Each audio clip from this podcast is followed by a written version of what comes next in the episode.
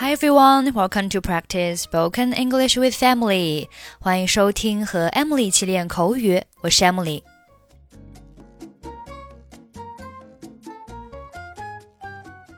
Okay, today's sentence is There's still the possibility. There's still the possibility. There's still the possibility. Possibility. P O S S I B I L I T Y，名词，表示可能、可能性。他现在已经不可能完全康复。There is now no possibility that she will make a full recovery. There's still the possibility，意思是还是有可能的。比如说，在奥林匹克竞赛中。 中国队目前还没有一块金牌，但是还是有可能的。China hasn't won a gold medal in the Olympic Games yet, but there's still the possibility.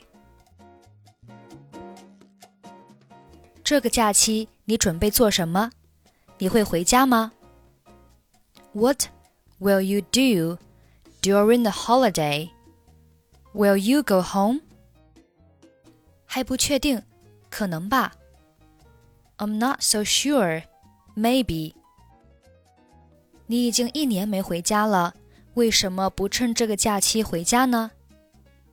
You haven't been home for more than a year. Why don't you go home during the holiday? 火车票太难买了。It's difficult to get the train ticket. 不管怎样，你应该试一下。Anyway, you should have a try. 我几乎可以肯定买不到票，太晚了。It's almost certain that I cannot get the ticket now. It's too late. 但是还是有可能的。去火车站，有人可能会退票。 there's still the possibility. Go to the train station. Someone may return a ticket. 好的，我就去。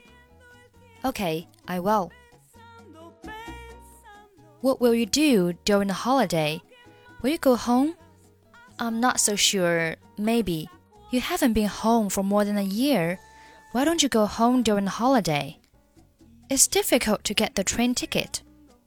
Anyway, you should have a try.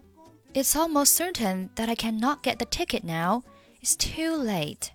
There's still the possibility. Go to the train station. Someone may return a ticket.